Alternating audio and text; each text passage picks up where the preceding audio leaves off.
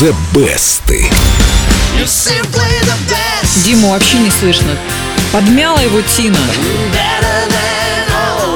О. С Тиной Тернер соревноваться, в общем, бессмысленно, это ты понятно. показал, что можешь. И это все, на что я способен.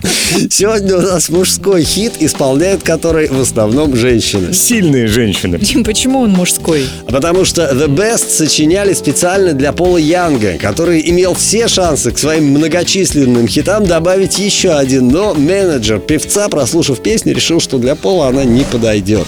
Что делать? Не пропадать же добро. Песню отдали Бонни Тайлер.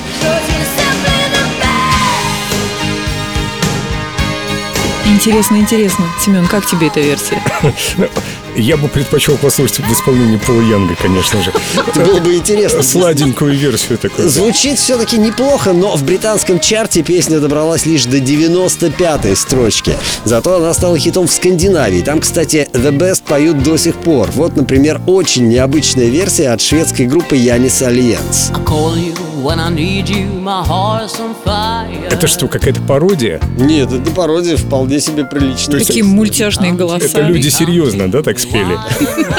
Но настоящим хитом The Best стала после того, как ее спела Тина Тернер. Услышав версию Бонни Тайлера, она связалась с авторами песни и попросила их вписать в текст несколько строчек, которые должны были стать переходом от куплета к соло на саксофоне. Помните, Each time you leave me, I start losing control. Она там вот этот вот кусок поет. Этого же не было в оригинале. Версия Тины Тернер оказалась на верхних строчках почти всех хит-парадов планеты и стала едва ли не самой известной в карьере королевы рок-н-ролла. И ее-то я и предлагаю послушать. Ну и программу мы назвали Дим.